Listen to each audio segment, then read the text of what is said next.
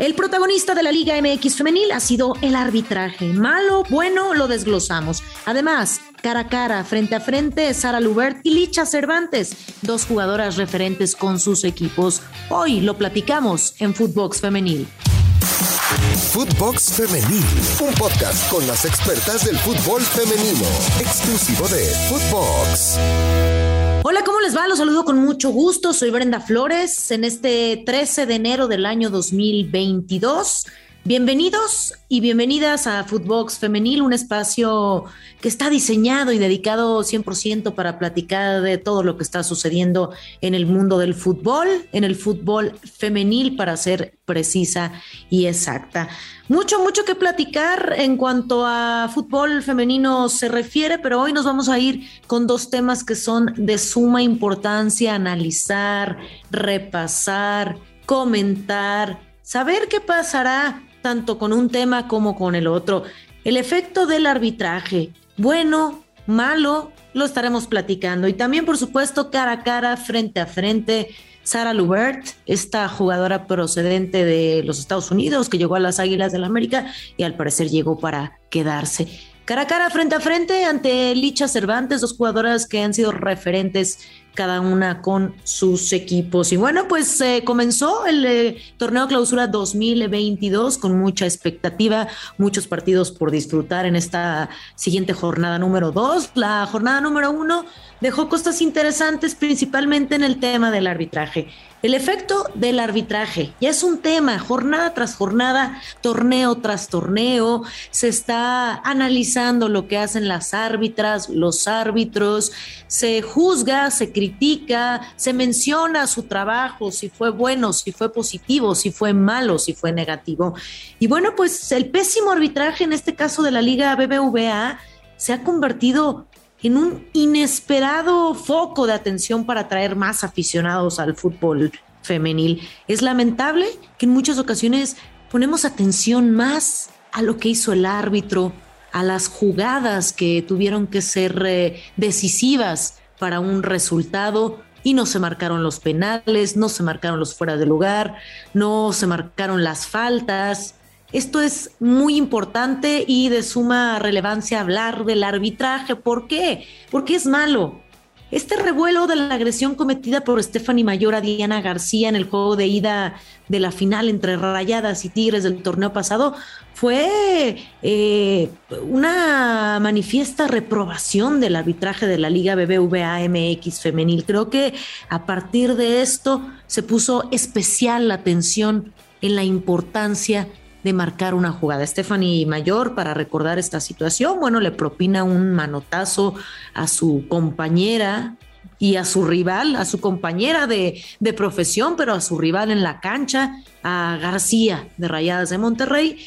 Y prácticamente Ballesteros, quien estaba encargado de este partido, no la ve, no pasa nada, hasta después se analiza esta jugada y se suspende a Stephanie eh, Mayor perdiéndose la gran final de vuelta, que esto ya lo saben ustedes, un tema que efectivamente causó problema para el equipo de Tigres, termina rayadas por proclamarse campeonas y claro que le hizo falta Stephanie Mayor, pero no es este el caso, sino por qué no se marcó, por qué Ballesteros no marcó esta jugada tan importante, tan clara, esta agresión, por qué el arbitraje ha pasado a ser eh, el foco principal en lugar de las jugadoras, de las buenas jugadas, de los goles, por qué el arbitraje tiene que dar de qué hablar. Ahora crece el interés en un sector de los aficionados por ver partidos de la liga femenil para comprobar si las árbitras realmente traen consignas contra ciertos equipos o jugadoras. Realmente muchos aficionados están pendientes de la liga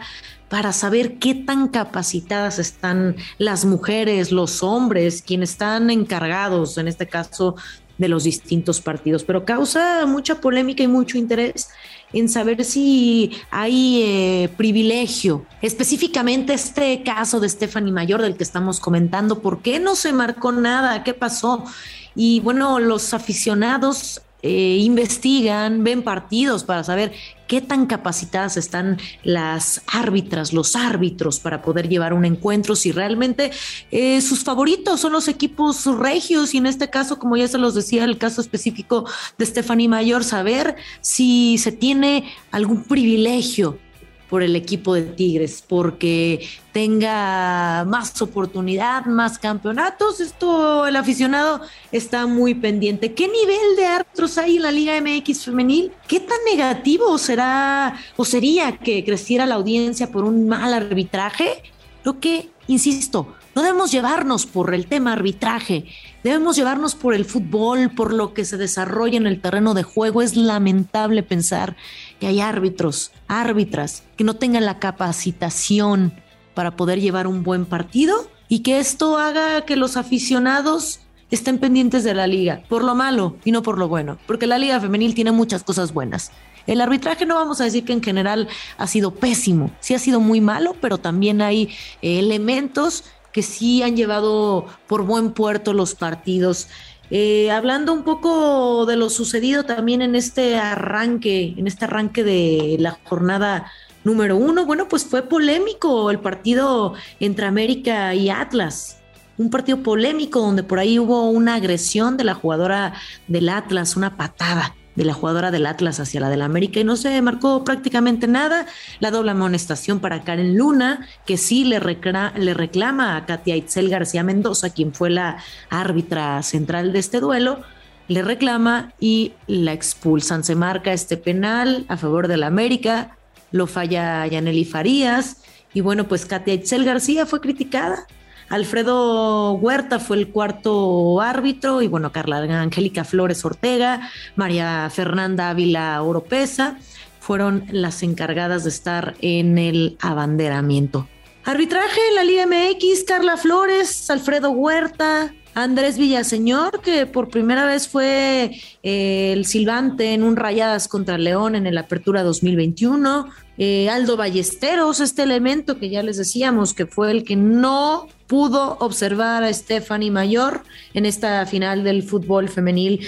Diana Pérez Borja, una jugadora, una, árbitra que en general ha hecho cosas eh, cumplidoras. Lisette García, Catetzel García, de nueva cuenta, eh, Francia González, esta silbante que también ha tenido experiencia en finales y que yo calificaría su trabajo como bueno que por cierto estará presente en el duelo entre Pumas y América de la jornada número 2 a disputarse el eh, próximo sábado, este sábado. Francia María González Martínez junto con Héctor Morales Leal como cuarto árbitro silbante y bueno, pues eh, Valeria Andrade junto con Luz María Rivero, también ya eh, particularmente ahí de abanderadas. Lamentable, lamentable que el protagonista de la Liga MX femenil sea el arbitraje malo, bueno, juzgue usted, pero yo sí le recomiendo que vea partidos no por el arbitraje, sino por la calidad de las jugadoras por los equipos, cómo se han reforzado para este torneo y cómo serán mucho más competitivos y más equilibrados. No dejaremos de ver un Tigres ofensivo y un poderío eh, del norte, pero sí veremos también, por otro lado, un Chivas con buenas actitudes, buenas jugadoras, un Pachuca que sí fue goleado, pero intentará dar ese salto. Entonces tenemos que dejarnos llevar por la parte futbolística, por qué tanto nos pueden demostrar las jugadoras independientemente de lo que sea el arbitraje. Y hablando de jugadoras, bueno, les prometí al principio que teníamos cara a cara, frente a frente, a dos de ellas que han sido particularmente parte fundamental para sus equipos. Por un lado, Sara Lubert, la jugadora procedente de los Estados Unidos, que llegó el semestre pasado con las Águilas del la América y llegó para quedarse. Y por otro lado, cara a cara, frente a frente, face to face, Licha Cervantes, la goleadora del Guadalajara. Ambas delanteras aparecen en el once ideal de la jornada número uno y la afición tiene expectativa demasiado alta de cada una de ellas. Vamos a escuchar este tanto de Licha Cervantes, este golazo. Recordar que fue la líder de goleo el torneo pasado con 17 tantos y ahora, frente a Pachuca, después de la goleada 4 por 1, ya lleva dos. Apenas una jornada y un doblete. Vamos a escuchar este gol de Licha Cervantes. Que ya conoce lo que es anotarle a las usas del Pachuca. Licha Cervantes, gol.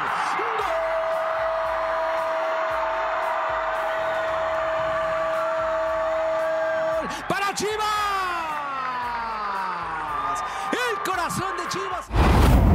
Y bueno, ahí escuchamos el gol de Licha Cervantes, una jugadora que tiene potencial de Arandas, Jalisco, para el mundo, para el rebaño sagrado, con un paso por Atlas, después con Rayadas de Monterrey para encontrar la que realmente sería su casa, donde se siente cómoda, donde se siente tranquila, y creo que merece todo Licha Cervantes. Creo que hará un gran torneo ahora dirigida por eh, el pato, el pato que estará al mando y que está al mando de este equipo, creo que se entenderá muy bien. Por otro lado, la jugadora del América femenil, Sara Lubert, también destacó con su equipo. ¿Por qué? Porque dio una asistencia. Le da la asistencia a Nati Mauleón, que es la que hace y rescata el empate a uno. Registra a Salubert 12 pases acertados, así como tres remates y bueno, pues es una calidad, totalmente calidad probada. Y por otro lado, la, atacante de Chivas Femenil también destacó con su equipo al marcar dos goles, ya lo decíamos,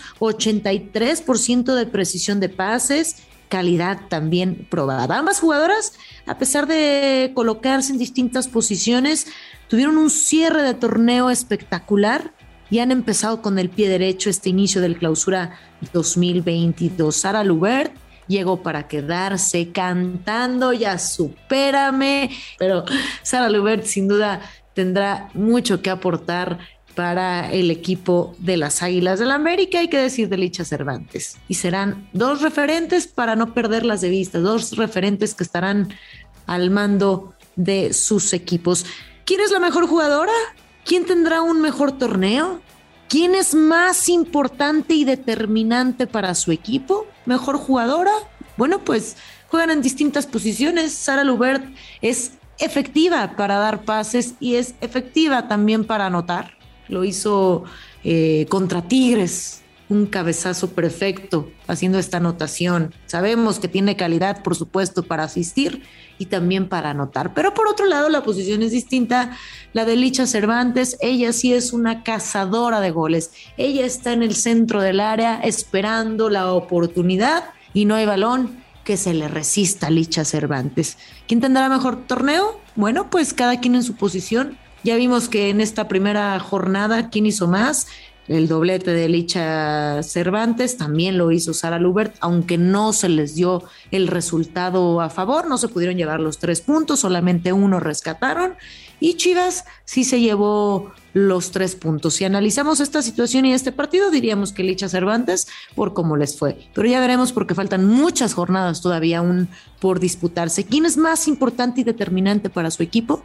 Creo que cada una de ellas es de vital importancia para su equipo. Licha Cervantes para gol y Sara Lubert para las asistencias, que ahora lo hará perfectamente cuando ya se incorpore Alison González, Katy Martínez, ahí está ya Tani Espinosa y será una gran asistidora para estas tres jugadoras que ya mencioné que son letales. Así la situación, ya lo platicamos, ya lo comentamos, el efecto del arbitraje, no poner atención principalmente al arbitraje, sino a lo que se desarrolla dentro del terreno de juego con los distintos equipos. Lamentable que el arbitraje haya sido malo durante principalmente el torneo pasado, pero ojalá esto sea una llamada de atención para seguir capacitando a las árbitras, a los árbitros y poner más atención en esta situación y, ¿por qué no, en un futuro? Hablar de un video assistant referee para hacer mucho más justo el deporte. Sara Lubert, cara a cara, frente a frente contra Licha Cervantes, dos jugadoras determinantes para sus equipos. ¿Quién es la mejor? También usted tiene la última palabra. Señoras y señores, nos tenemos que despedir. Muchísimas gracias por habernos acompañado. No olviden escucharnos a través de Spotify. También nos pueden seguir de lunes a viernes. Síganos en nuestras cuentas personales, arroba Brenda Flowers R, y pueden encontrar a Footbox en todas, absolutamente todas las redes sociales. Escríbanos. Esto fue Footbox Femenil, un espacio dedicado 100% para platicar de lo que sucede en el fútbol femenil. Y nosotros nos escuchamos hasta la próxima. Footbox Femenil, podcast exclusivo de Footbox.